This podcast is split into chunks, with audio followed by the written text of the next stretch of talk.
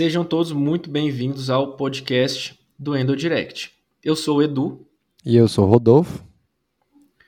E hoje a gente vai falar sobre pele e cabelos. Hoje a gente trouxe aqui a doutora Cindy Matsumoto. Seja muito bem-vinda, Cindy.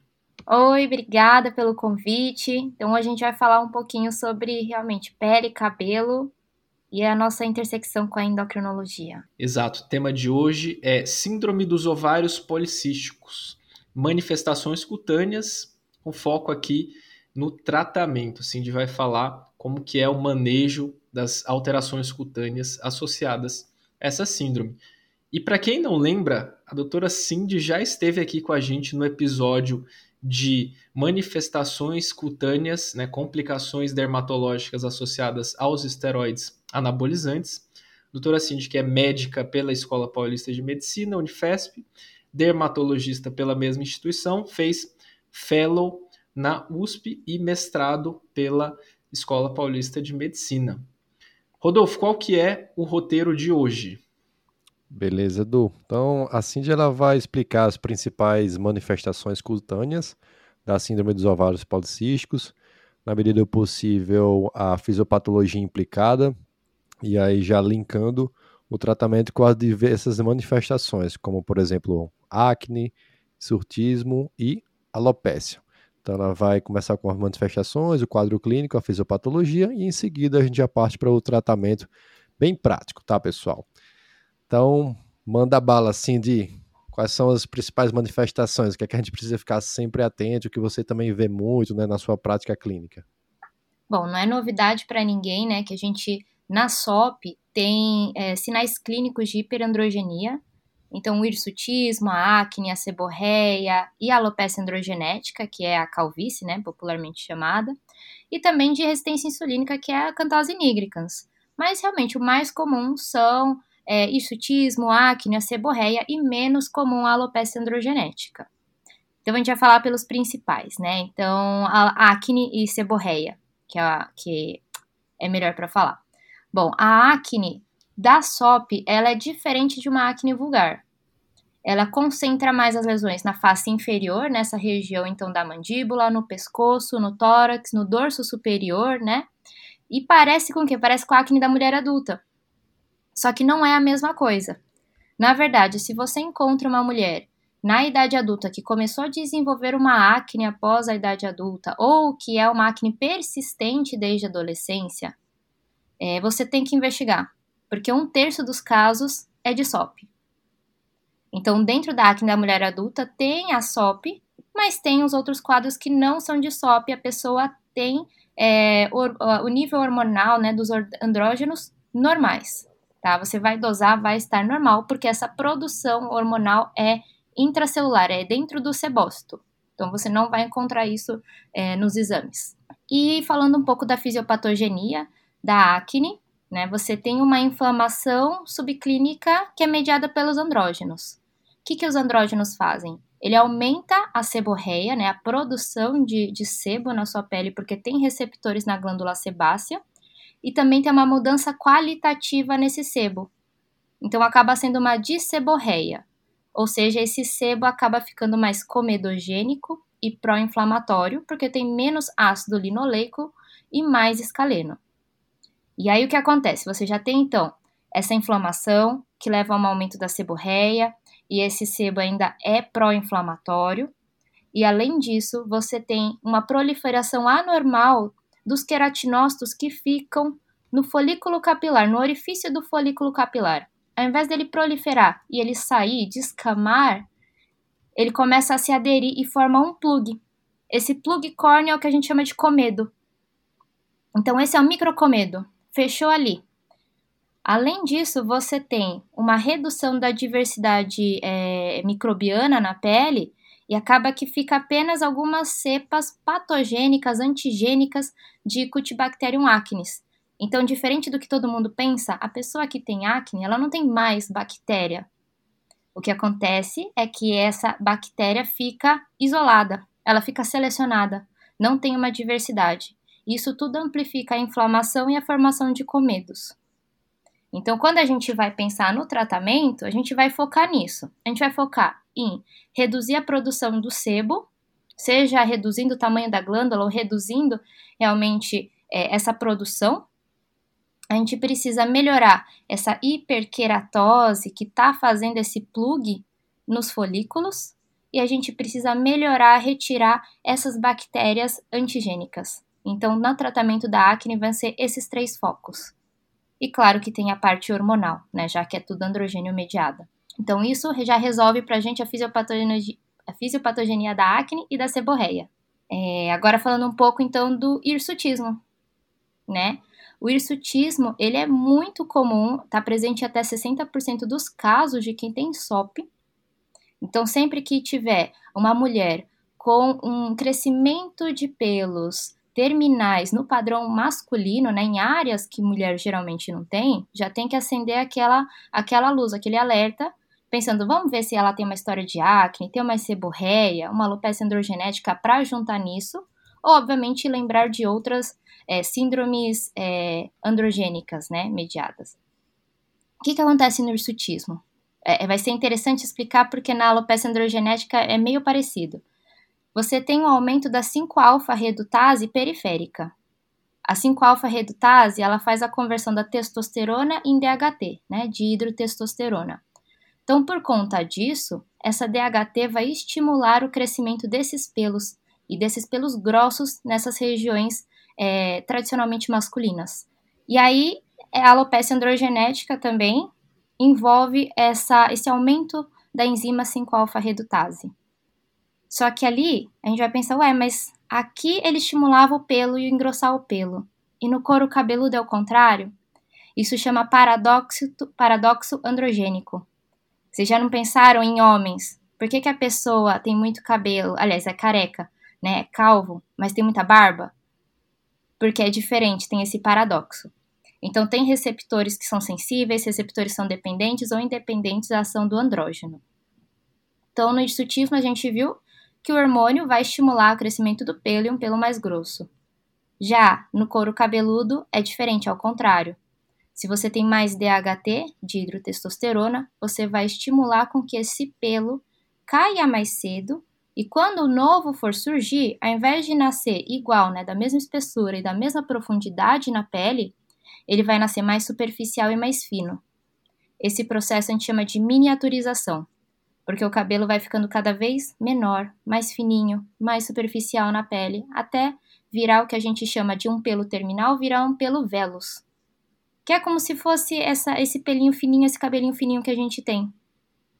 E é por isso que a gente vê mais o couro cabeludo, porque é um cabelo mais fino, não cobre direito o couro cabeludo, o couro cabeludo fica mais vermelho, né? Toma mais sol, isso na mulher também, fica com manchinhas de sol. E ele fica mais claro, né? Você vê que é um tomzinho mais claro, um marronzinho mais claro do seu cabelo. Então, na mulher acontece isso. Se ela tem mais 5-alfa-redutase, vai ter mais DHT, vai ter esse afinamento, essa miniaturização dos fios. E no padrão feminino é diferente do padrão do homem.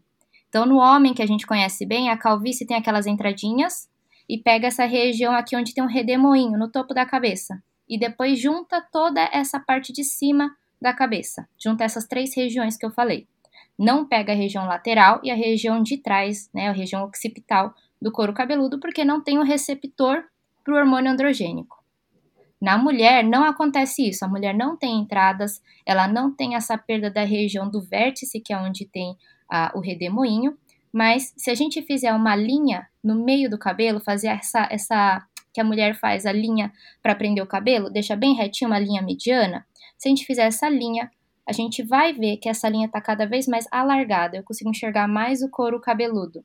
E aí pode ter até padrão de árvore de Natal, que é na parte mais frontal, mais perto da, da testa, é mais alargado que na parte do vértice lá atrás, né? Então você consegue ver esse padrão.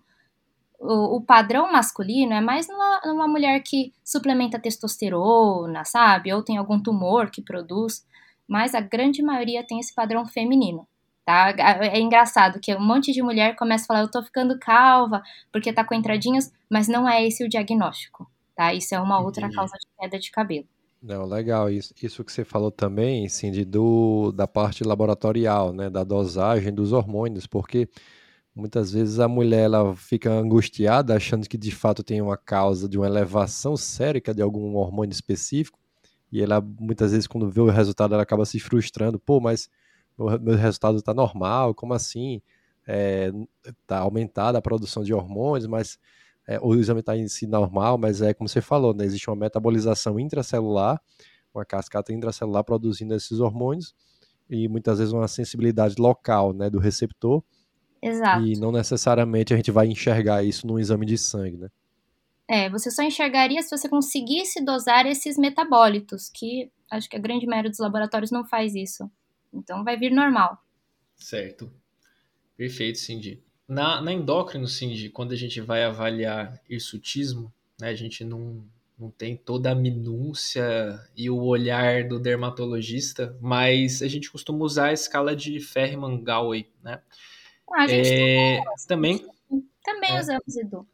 Não é muito tá. complicado assim, a gente também faz a mesma coisa que vocês, tá no caminho certo. Beleza. Só lembrando aí pro, pro pessoal da, da escala de, de Ferriman-Gawey, né? É, é, você tem uma escala visual, né, que vai pontuando ali dependendo da quantidade de pelo e dependendo da região. Então, são avaliados várias regiões, incluindo região dorsal, região ali é, próximo da, da região glútea, né, supra, supraglútea, região de coxas, região de braços, região de, de face também.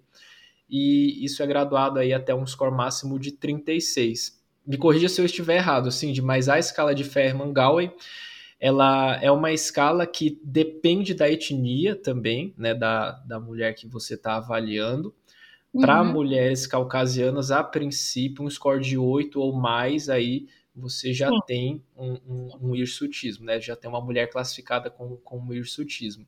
Sim, perfeito. Mas, por exemplo, para gente, Cindy, que é asiático, a gente já tem menos pelo, uma tendência a ter menos pelo, né? Você que é especialista em, em pele asiática, né? Acho que um, um, uma pontuação menor pode ser que a gente já, já classifique uma mulher como tendo hirsutismo, é isso? Isso, pode ser, não tem uma escala específica para isso, né? Realmente a gente já sabe que é, é, japoneses especificamente têm menos pelo, então, é, é, fica difícil de você graduar pela mesma escala. Mas não tá. tem algo específico para isso, mas a gente considera, né? Assim, pelo, pela clínica mesmo. Aí não tá. acaba sendo no olhômetro mesmo, não tem, não tem Entendi. como. Perfeito. Ô, Cindy, já aproveitando a escala em si, duas perguntas. Vocês geralmente fazem a quantificação né, da escala na prática clínica, de fato, ou ela é mais utilizada assim para pesquisa clínica, né, para você validar um estudo e tudo mais. É, e se vocês de fato fazem, existe alguma tendência de ficar re reutilizando para fazer comparações futuras para finalidade de é, ver se o tratamento está dando certo ou não? Como é que é isso na prática de vocês? Ah, é que na verdade você acaba é, não, não, você não vai lá e pegar um papel ou celular lá com a escalinha e ficar comparando. Acaba que uhum. você, na sua cabeça, você já bate o olho, você já tem mais ou menos como é que é. É igual da alopecia androgenética. Eu não fico lá com a escalinha de Norwood para ver ah, qual que é o seu estágio da alopecia androgenética. Você tá vendo ali o paciente, você já, ah, mais ou menos entre o estágio 2 e 3, estágio 1 e 2, então você coloca no seu prontuário ali, mais ou menos o que você está vendo, mas hoje em dia as pessoas não, não usam realmente a escala em si, é algo aproximado, é o que você viu ali na, na prática clínica. Realmente certinho é mais em, em pesquisa. Perfeito, tá. legal. E, e tem um, um, um, outro problema também, porque muitas vezes o paciente relata essa queixa, mas chega na consulta e já fez a depilação, já é. E aí você vai, pô, mas não tô vendo nada aqui. aí você é. vai muito, né, pela, pela queixa do paciente também. É, mesmo, às vezes, né? nesse caso, você pode mostrar essas imagens da escala para a pessoa falar mais ou menos como é que era. Principalmente se você ah. conseguir ter fotos clínicas de algum paciente, até de livros ou artigos, para mostrar, era mais ou menos assim que você tinha, sabe? Entendi. Pra pelo menos ter uma ideia, né? Mas realmente as pessoas já vêm com depilação a laser. Uhum. Você tem que, isso é uma pergunta ativa que você tem que fazer. Se você começou a desconfiar, tem uma irregularidade menstrual, muita acne, aí eu sempre pergunto: Você tinha muito pelo e depilou ou não, não aconteceu isso, né? Porque todo mundo vem sem pelinho já. Aham, uhum, exato. Certo, Cindy. E agora vamos para o tratamento, que é o que interessa para o nosso ouvinte aí. Como que a gente vai tratar, como que você trata né, na, na sua prática clínica cada uma dessas manifestações cutâneas, o que, qual, qual que é o, o olhar do dermatologista, né? Diga aí.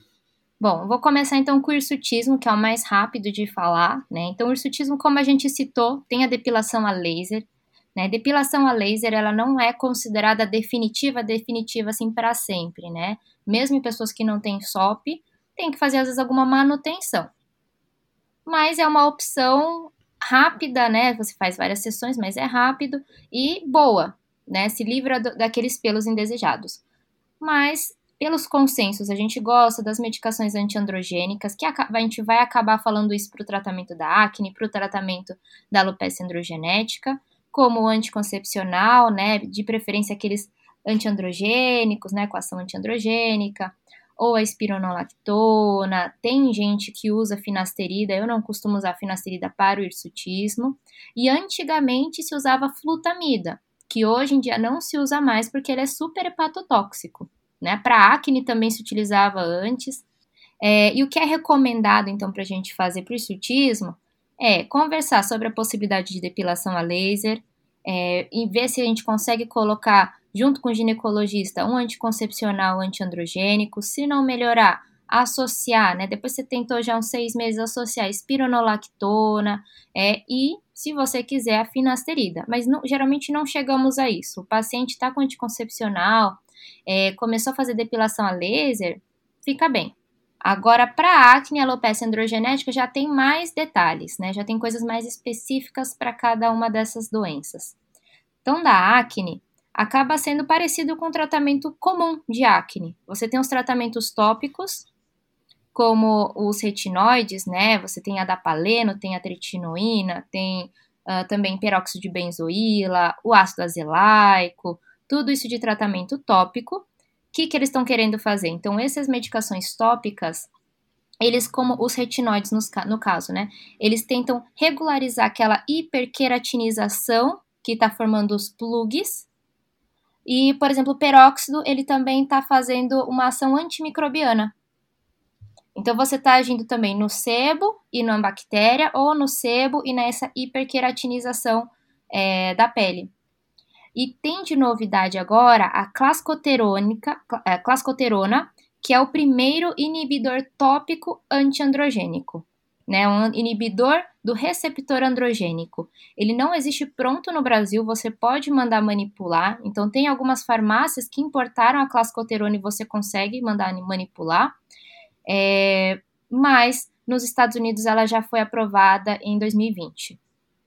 Então é uma esperança, porque você, a gente está tendo novos, novas formulações para acne, né? A gente está tanto tempo com os mesmos remédios, os mesmos produtos, é, é bom ter alguma coisa, uma outra opção para quem não consegue usar ou quem está refratário aos tratamentos.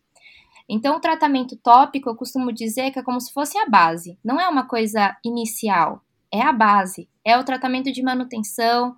Então, é, ele é bom para evitar as recidivas também. Você não vai usar um tratamento oral para sempre, né? O que, que a gente tem então de tratamento oral, que seria o segundo passo? Tem os antibióticos orais, que aqui a gente tem que costumar ver como se fosse um, um bombeiro apagando fogo. É uma coisa temporária, que tem uma ação mais anti-inflamatória, antimicrobiana, né? Então ele não vai agir na seborreia, não vai agir na hiperqueratinização da sua pele, por, isso não vai prevenir de aparecer e você vai usar por pouco tempo, né? Ninguém vai ficar usando não, antibiótico para sempre. Então é mais para uma emergência, né? De tentar desinflamar o mais rápido. E tem, obviamente, os tratamentos hormonais orais e tem a isotretinoína. Então, a isotretinoína, ela é ótima. Ela é ótima porque ela reduz o tamanho e a secreção das glândulas sebáceas. Ela normaliza também essa queratinização no folículo e inibe o crescimento das bactérias do, do Cutibacterium acnes. E, além disso, tem ação anti-inflamatória. Então, ele age em todos os pontos da, da fisiopatogenia da acne. Por isso que é tão boa. Só que a gente tem um porém, uma coisa que é, muita gente não sabe. Quando a gente usa o antibiótico, os mais usados são as ciclinas, né? A gente não pode usar concomitantemente com a isotretinoína e tem que deixar um mês de intervalo entre uma e outra quando você suspende. Se tá. você usa as duas juntas ou você usa com intervalo menor de um mês do antibiótico para isotretinoína, você pode ter pseudotumor cerebral, porque você aumenta a pressão intracraniana. Então, se você fizer o uso, vai falar, ó, vamos esperar um mês para começar o Rakutan ou a isotretinoína genérica, entre outros nomes. Mas é muito bom. E aí a gente tem os tratamentos, então, hormonais, que são os mais conhecidos, né? É, é o anticoncepcional, se possível, antiandrogênico. Então, a gente tem os, quais são os melhores, os mais antiandrogênicos, né? Tem a, a ciproterona, é, que o nome comercial é Diane, Selene, né? A gente tem o, o que é o Kelaira, que é um dos mais novos. Tem a drospirenona, que é o Yas, Yasmin, Yumi, que são os mais comuns. Uh, uh, e, e, o paciente que não puder usar o anticoncepcional antiandrogênico, pelo menos que use algum para a gente poder usar espironolactona, usar isotrotinoína, já que não pode engravidar usando esses. Né? Eu sempre costumo falar para o paciente, ó, vou te encaminhar para o ginecologista para ele avaliar qual que é o melhor anticoncepcional, já que para a escolha do anticoncepcional você considera também se ela, se ela tá com uma menstruação um fluxo muito intenso, se ela tem, tem história de trombose, se ela tem história de, de de... Muita retenção hídrica também, né? Sim. É, cefaleia, né, também. Enxaqueca, com né? aura. Então, para considerar todas as outras coisas e, obviamente, acompanhar, ter um segmento com a ginecologista para ver se está tudo bem com aquele anticoncepcional que ela escolheu. E aí eu falo, ó, se de repente você não puder usar um anticoncepcional que ajude a gente, pelo menos utilize um que tente não atrapalhar tanto, né? Então, com uma ação, anti é, é, uma ação androgênica pequena, né, menor possível, é, a gente vai usar somente como método anticoncepcional para poder associar os outros remédios, como a espironolactona ou a isotretinoína. Lembrando que a espironolactona, ela fica pelo menos dois meses, né, no seu organismo. A gente tem que esperar para poder engravidar depois que, que suspender o uso da medicação. Né? Sempre tem que explicar isso para o paciente.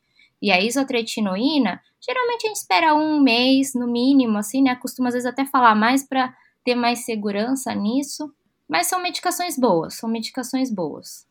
Vocês costumam usar a, a espironolactona, o anticoncepcional? Não, eu ia falar isso, assim, a espironolactona, como a gente até estava conversando um pouco antes, né, do episódio, a dose que você pode chegar ao teto em até 200 miligramas, né, os estudos falam, as grandes literaturas, mas confesso que dá um medinho chegar nessa dose aí. em geral, quando vem com essa queixa, né, para a gente associar, fazer a espironolactona, a gente começa com doses menores, né, 25, às vezes 50 miligramas, e vai subindo de forma cautelosa. Confesso que a dose que eu vi até chegar, né, eu nunca cheguei a prescrever de 100, né, mas eu já vi alguns colegas, dermatologistas mesmo, prescreverem de 100 e de fato os pacientes acabam muitas vezes não tolerando doses acima disso, né? Até dose até de 100 já é uma dose meio razoável, né? Só às vezes chega com um pouco de cefaleia, queixa de hipotensão, mas por é. queixas clínicas mesmo. Mas Isso. a resposta em si eu já vejo uma resposta boa do pessoal que está utilizando mesmo. Acho que é mais por tolerância do paciente mesmo. E pelo medo, claro, da hipercalemia, né? Que é uma coisa que a gente uhum. tem que acompanhar. Eu acho que é, tanto o endócrino, né, mas também o dermato, que acaba tendo, acho um pouco mais de mão disso, né. É, e, e o que eu ia ressaltar também, que é que a gente está falando de espironolactona com a finalidade antiandrogênica, né?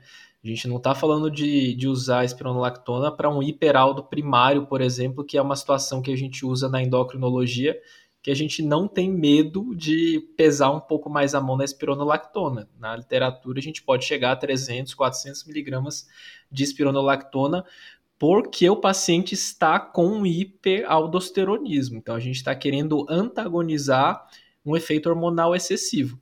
Agora aqui a gente está falando de um paciente que não tem excesso hormonal, né, do ponto de vista de aldosterona. Então a gente fica um pouquinho mais de medinho nesse caso, principalmente por risco de hipotensão, hipotensão ortostática, né? Muitas vezes é um paciente que é normotenso, pode ser que ele tenha aí um, uma síncope postural ou algo nesse sentido, e o potássio é algo que realmente a gente acaba se preocupando. Que, aliás, eu ia até perguntar para você, Cindy, se é, qual que é a orientação, se esse paciente que você usa a espironolactona nessas doses aí recomendadas de 50, 100 miligramas, se há necessidade de ficar acompanhando o potássio é, ou, ou não, qual, o que, que você faz na prática clínica? Bom, então o que eu costumo, é, pelo consenso também, eles falam para começar com uma dose menor, entre 25 a 50 miligramas por dia, né, até para ver como é que o paciente fica, né, pensando que é uma mulher, e provavelmente uma mulher jovem, às vezes ela já tem uma tendência a uma hipotensão, né, então é, eu sempre converso, começo com uma dose mais baixa, inclusive porque tem pacientes que eu indico minoxidil para alopecia androgenética e ele também tem esse potencial de hipotensão, então eu começo com uma dose mais baixa, e aí ela vem de novo trazendo uns, os exames, né? Eu, eu doso o potássio antes de começar, né? Então eu faço o exame de função renal antes e faço depois que eu comecei a medicação para ver se está tudo certo. E aí sim, se tiver tudo bem, eu aumento. A dose que eu uso é de 100 miligramas, mas dividida, 50 miligramas de 12 em 12 horas. E de preferência realmente é, o aldactone, é, que segundo os meus chefes na época da faculdade, né, eles viam mais resultados, então acabei realmente usando mais o aldactone, né, de preferência. E uh, eu tendo a pedir exames, mas não com tanta regularidade. No próprio consenso de dermatologia da, de acne da mulher adulta, no caso, quando eles falam da espironolactona, eles citam que não precisa de exame periódico é, na mulher jovem que não é cardiopata, que não tem é, outras com comorbidades, tudo. Mas eu sempre fico com medo, né? Por isso que eu peço o exame antes, peço um exame depois, mas se a paciente ela já não é tão jovem assim, não é tão sem zero comorbidades, eu tendo a pedir mesmo, mas não com tanta regularidade. Aí às vezes eu peço uma vez a cada seis meses, que é quando a paciente volta, ou até na verdade uma vez ao ano. Vale a tá. boa e velha prudência, né? É, melhor a gente é, tá ali olhando, né? Pecar por excesso às vezes, né? É. Certo. Ô, ô Cindy, e outra, outra dúvida. É, vale a pena usar espironolactona em monoterapia ou você geralmente coloca ele como uma terapia combinada em adição já a um contraceptivo combinado com efeito antiandrogênico? Eu não prescrevo espironolactona se a paciente não está usando anticoncepção. Tá. Né? Eu, eu tenho Justo. muito medo. Então eu não prescrevo, eu sempre oriento. Olha, se você engravidar usando espironolactona, não vai dar certo. Então, eu não prescrevo espironolactona sem um anticoncepcional. Ele só vai ser em monoterapia se o paciente estiver usando um anticoncepcional que não está ajudando a gente na acne. Tá. Mas essa paciente sempre vai estar tá usando tratamento tópico também. É, é importante então, lembrar né, que é, é, a espironolactona, né, como ela é um antiandrogênico, se a, a, mulher ela é engravida em uso da espironolactona e tem, por exemplo, um, um bebê do sexo masculino, ele pode evoluir com uma DDS, né, uma diferença do desenvolvimento sexual, por efeito de bloqueio na androgenização né, da genitália desse bebê. Então, assim, por isso que a gente orienta que deve ter algum método contraceptivo associado, seja ele um DIU, né, é, de cobre, ou um de hormonal, ou um método injetável, enfim.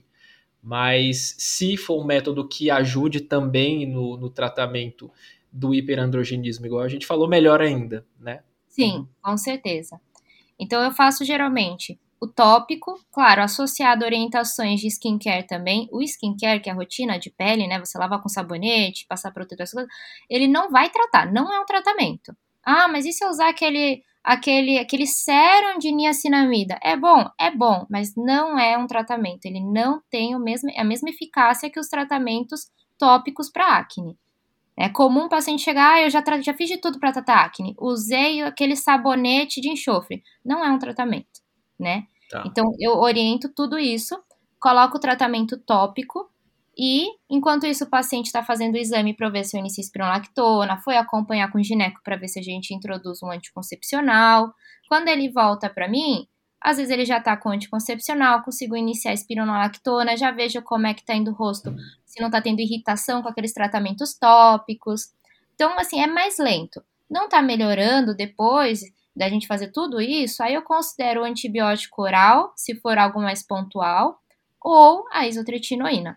Tem gente também que faz outras coisas que não tem tanta comprovação científica, assim, realmente algo robusto, como os probióticos. Né? Então, tem alguns estudos mostrando que reduziu a expressão de IGF-1, então seria legal, mas não é minha primeira opção. Né? Às vezes é uma opção naquela paciente que já está usando de tudo, né? Você já não sabe mais o que fazer.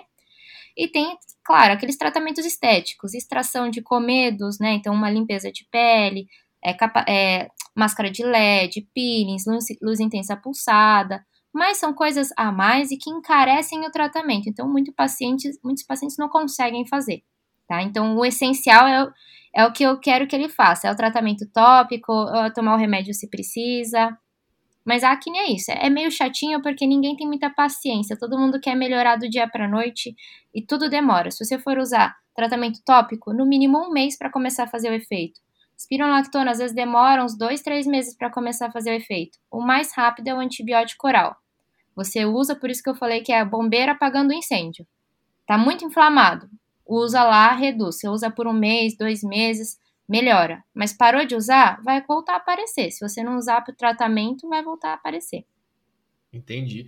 Cindy, é legal isso que você falou. Falando em paciência, né, você estava comentando do, do tempo de melhora em relação à acne. E em relação ao, ao hirsutismo, né? A gente sabe que tem aquela questão lá do, do ciclo do pelo e tal. Quando a gente usa, por exemplo, um contraceptivo combinado com efeito antiandrogênico ou espironolactona, a gente espera quanto tempo para a gente reavaliar esse tratamento ou a gente considerar que o paciente respondeu ou não respondeu? Olha, é difícil porque demora muito realmente para você ver esse, esse, essa resposta. Tanto é que nos estudos eles falaram assim que a gente não consegue avaliar se a metformina funciona ou não, porque os estudos são curtos. Entendi. Então, assim, olha, os estudos que tem com a metformina são curtos para avaliar se realmente vai ter um benefício, uma eficácia no, no tratamento do hirsutismo. Às vezes você tem que usar o tratamento uns seis meses. Tá. Mas a pessoa já está fazendo a depilação a laser. Então, se ela faz uma uhum. vez a cada 30, 40 dias uma sessão, né, que é o tempo desse ciclo do cabelo, do pelo, né, você vê 30, 40 dias a pessoa já fez umas quatro, cinco sessões, né? Então, tá. demora mesmo, realmente. O hirsutismo demora o tratamento. Por isso que as pessoas fazem a depilação laser, que eu falei que é mais rápida, apesar de ser várias rápido. sessões, acaba sendo um resultado mais rápido. Certo.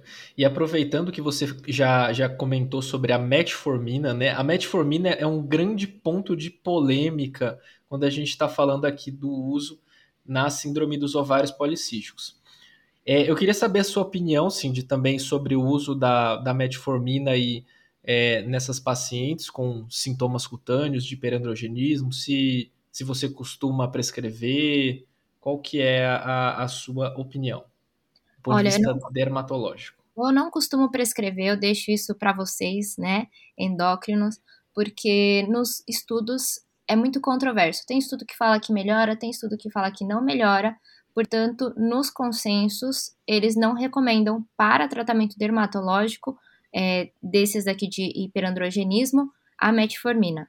Não sei se de repente precisa de mais estudos, estudos mais longos, né? Por exemplo, no insutismo para avaliar isso, mas eles só indicam é, esses tratamentos antiandrogênicos, né? Que a gente falou essas certo. outras medicações. Beleza. Falando um pouquinho sobre a, a, nossa diretriz, né, da Endocrine Society, a orientação da diretriz é não usar para essa finalidade mesmo, né? A metformina não é recomendada para melhora de hirsutismo, ela é indicada aí quando o paciente ele tem alguma alteração glicêmica, já tem um pré-diabetes, um teste oral de tolerância à glicose alterado. Aí nesses casos sim vale a pena a gente usar a metformina com essa finalidade. Mas é controverso também, né, Cindy? Como você uhum. falou aí, tem, eu, encontrei alguns estudos é, que avaliaram alguns desfechos substitutos, né, como por exemplo dosagem de testosterona livre, apesar de que o ensaio é horrível, né, a gente sabe, uhum. e que é, os níveis de testosterona em mulheres já são sabidamente muito baixos, mas teve estudo que encontrou redução do nível de, de testosterona livre, apesar de não mostrar assim uma redução ou uma melhora efetiva dos sintomas, né, do, do hirsutismo. Então, é, os estudos são controversos, por enquanto a orientação da diretriz é não usar com essa finalidade, né? Uhum. Mas legal você falar também da, do seu ponto de vista. E aproveitando, Cindy, que a gente está falando de coisas aqui não, não habituais no tratamento do, do hirsutismo, eu já li, né, já acho que eu vi uma vez isso sendo prescrito na, na prática também. Qual que é a, a sua opinião sobre eflornitina, né? Qual que é a ideia também de usar isso? O que, que é isso? É, ele é um tratamento tópico, ele é um creme, se eu não me engano, é, é, é ao redor de 1%, 1 alguma coisa por cento, não, não me lembro bem. Mas eu, na minha prática, nunca vi ninguém prescrever, né? Eu só li em artigo isso. E mesmo no artigo, é, fica assim no, no, no rodapé, sabe? No cantinho ali. É, se você procurar, acredito que nem exista no Brasil, né? Não tem nem para formular isso. Então eu, eu realmente não tenho experiência, né? Não, tam, não vi ninguém nunca usando.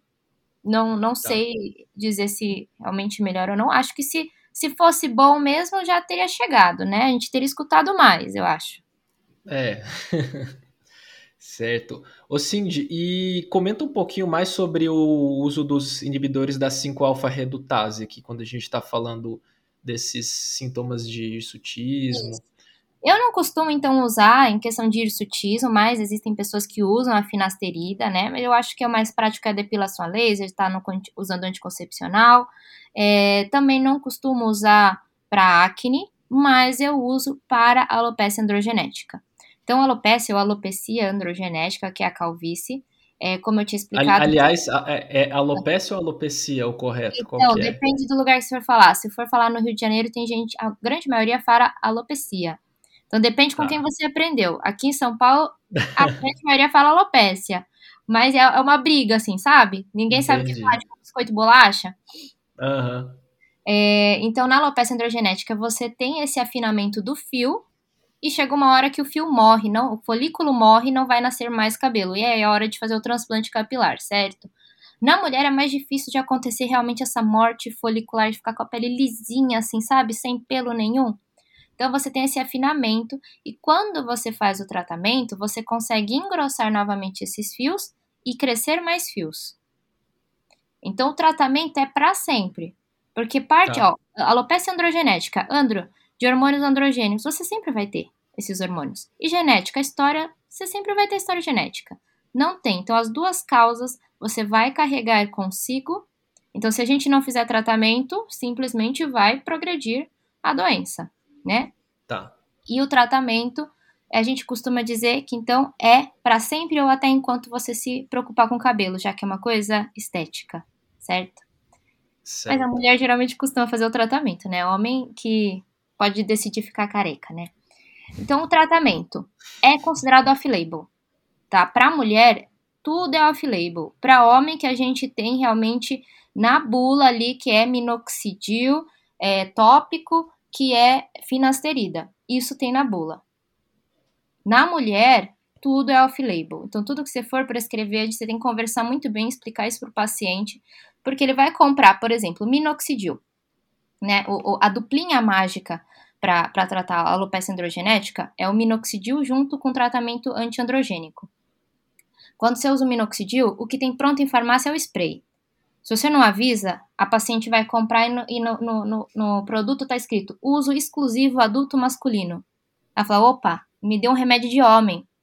Então tá escrito. E aí, o que, que um monte de gente faz? Um monte de gente manda manipular para a pessoa nem se preocupar com isso.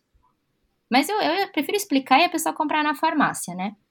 Então você tem o minoxidil de uso tópico, só que o 5% que existe na farmácia pronta é feita para o homem. O que tem estudo na mulher é o 2% duas vezes ao dia, que não existe, tem que mandar manipular. Esse sim tem, é, digamos assim, é, tem mais estudos falando sobre essa dose. Mas o 5% uma vez ao dia na mulher é o que a gente usa aqui no Brasil, mesmo sendo off-label, pela praticidade né? Ficar aplicando duas vezes ao dia no cabelo é ruim, né? Fica com o cabelo tudo molhado, né? Engruvinhado. E tem o minoxidil oral. Porque, é, concorda comigo, que passar um negócio no seu cabelo todos os dias da sua vida, você vai esquecer. É chato, é incômodo. Principalmente para homem, né? A gente tá falando de mulher aqui. Mulher consegue fazer isso se ela estiver disciplinada, mas homem não consegue. Né? Convenhamos que tem homem que não usa, não usa sabonete para lavar a cara, não, não, não lembra de nada, então ele não vai passar.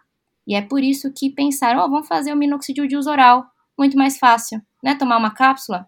Só que ele é mandado manipular, não existe, não existe pronto em farmácia. O bom é que você consegue mexer na dose, mas esse é o ruim também, né? Porque a farmácia de manipulação, se não for de confiança, coloca uma dose X, você não sabe. Tem um estudo que é indiano que mostrou que você coloca, sei lá, um miligrama, tinha farmácia que dava uma cápsula de 10 miligramas. É um absurdo, assim, uma dose totalmente diferente. Então, para ver como varia de farmácia. E são só algumas farmácias de manipulação que têm uma autorização especial para fazer o minoxidil de uso oral.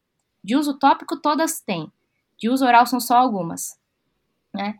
Então a gente tem isso, e o que, que o minoxidil faz? O minoxidil ele foi é, desenvolvido para tratar pressão alta há muito tempo atrás.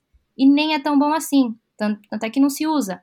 Mas é por isso que eu falei lá da espironolactona que se eu associo junto com o minoxidil, eu vou pensar mais na hipotensão. Então, ele em doses 10 vezes maiores do que a gente usa para tratar cabelo, então numa dose de 10 miligramas, por exemplo, ele tem o potencial de baixar a pressão, assim como da retenção líquida, porque o mecanismo dele é ser um vasodilatador. Então pode dar edema de membros inferiores, pode dar derrame pleural, derrame pericárdico. Então esse paciente que vai usar minoxidil de uso oral, eu encaminho sempre para um cardiologista. Eu não sei se o paciente tem alguma arritmia, se ele tem algum problema, eu vejo o exame para ver a função renal dele, né? Então eu examino bem, porque eu já vi casos de paciente com derrame pericárdico com doses baixas de minoxidil. É raro, mas pode acontecer. O principal efeito colateral é hiperpilificação. Então, nesse paciente que tem SOP, eu não vou dar preferência a usar um minoxidil de uso oral. Ele já tem um excesso de pelo e vai crescer mais pelo por conta do minoxidil. Tudo bem que não é num padrão masculino, mas é um estímulo de pelo, às vezes aqui no rosto, né? é, na região supraglútea, é uma coisa que não é tão interessante. Então a gente ou pode dosar uma dose suficiente para ter efeito, efeito no couro cabeludo, mas sem dar esse efeito colateral no restante do corpo, ou ficar com tópico, tá? Então o minoxidil é isso, ele, é, como é que ele estimula a crescer cabelo? Faz vasodilatação, traz mais sangue para o couro cabeludo, com isso mais nutrientes, cresce mais cabelo. Mas ele não age na parte hormonal. Por isso que a duplinha mágica, digamos assim, dele é um antiandrogênico. Se você usa só o minoxidil, tem estudos mostrando que depois de algum tempo ele não perde o efeito, mas o cabelo volta a perder a densidade, porque a parte hormonal é muito maior e vence o minoxidil. Então você tem que associar com o antiandrogênico. E aí o antiandrogênico, a gente no caso das mulheres tem muito mais opção do que no homem. Homem é só finasterida e dutasterida. Na mulher, você pode usar o anticoncepcional antiandrogênico, a espironolactona, tem bicaludamida e também você tem a finasterida ou dutasterida, né? Tudo off-label.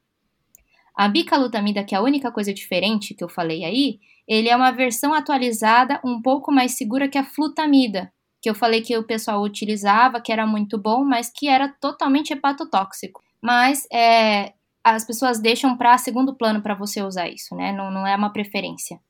Então, o que a gente faz na realidade é iniciar um minoxidil, associar com o anticoncepcional. Se não estiver melhorando, a gente pode considerar a espironolactona numa paciente em período fértil, né?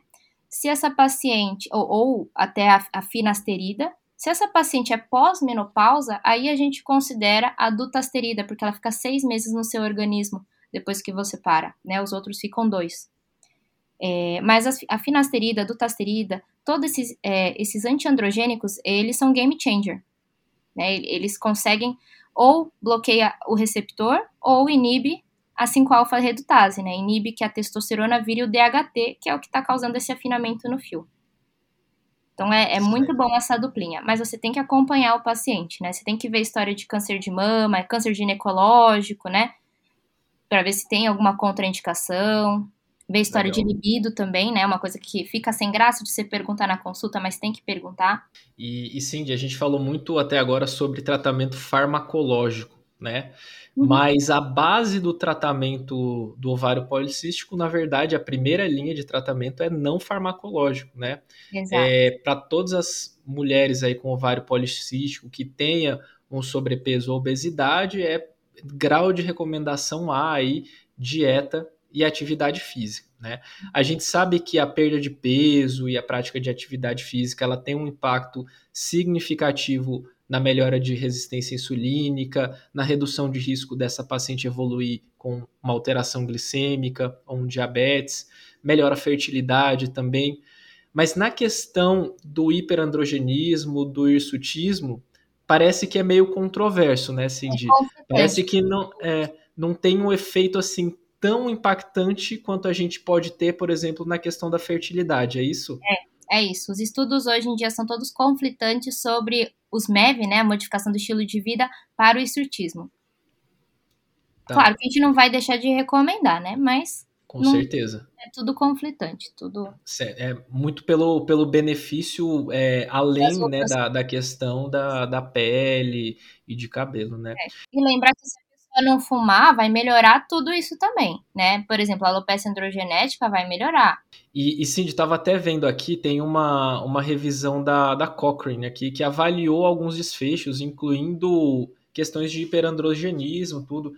É, bom, assim, é, é um estudo que reuniu muitos ensaios clínicos heterogêneos. Então, tem um problema de heterogeneidade, mas essas mulheres quando submetidas a um tratamento, é, uma MEV intensiva, né, orientação de atividade física, um mínimo ali, perda de peso pela dieta hipocalórica, tudo, comparado a um tratamento padrão ou não tratamento do ovário policístico, é, elas até pare parece que tem uma redução discreta no nível de testosterona. Nesse, nessa revisão da Cochrane, o grau de redução da testosterona total foi de 7 nanogramas por decilitro, ou seja, bem pouquinho, né, se a uhum. gente for considerar. E teve uma redução, eles avaliaram escala de Ferriman também, e teve uma redução média de um ponto na escala, né? Então, assim, é muito difícil a gente falar que isso é clinicamente relevante, né? Porque, assim, um ponto é uma, uma mudança, de, uma figurinha a mais, né? É, às vezes aqueles... é o observador ali que considerou um a menos ali, né? A variação do observador, exatamente, né? Então, assim, é muito difícil a gente falar até o momento que dieta e perda de peso vai ter um impacto significativo nesses sintomas associados ao hiperandrogenismo. Aqui, o principal vai ser o que você falou dos contraceptivos com efeito antiandrogênico, a espironolactona, né? E essas outras essas terapias, né? Como laser, depilação, enfim. Sim.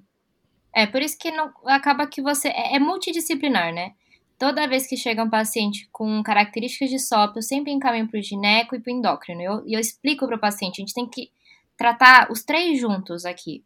Porque cada um tá focando numa coisa, mas os tratamentos em conjunto melhoram a, cada, a, a, o outro, entendeu? Então é muito importante isso mesmo. Excelente. Cindy, mensagens finais, então? Ixi, mas eu acabei de falar a mensagem final já. Então a mensagem final é confiar no seu coleguinha, né? Dividir responsabilidades. É, também ter esse insight, essa pulguinha atrás da orelha quando você encontrar uma paciente com essas características que a gente falou. Mas lembrar também que tem outros diagnósticos diferenciais, né? Não só isso. Na dermatologia mesmo, tem paciente que tem síndromes de, é, hirsutismo, síndromes com, com acne, entre outras coisas, que são coisas completamente diferentes, né? Então, envie o seu paciente para o dermatologista para ver se não é outra coisa. Mas é, não tem tanta novidade assim, né, gente? O que tem de novidade é a clascoterona que a gente viu para acne é isso, né, que tem de novidade. É o resto a gente já sabia, né?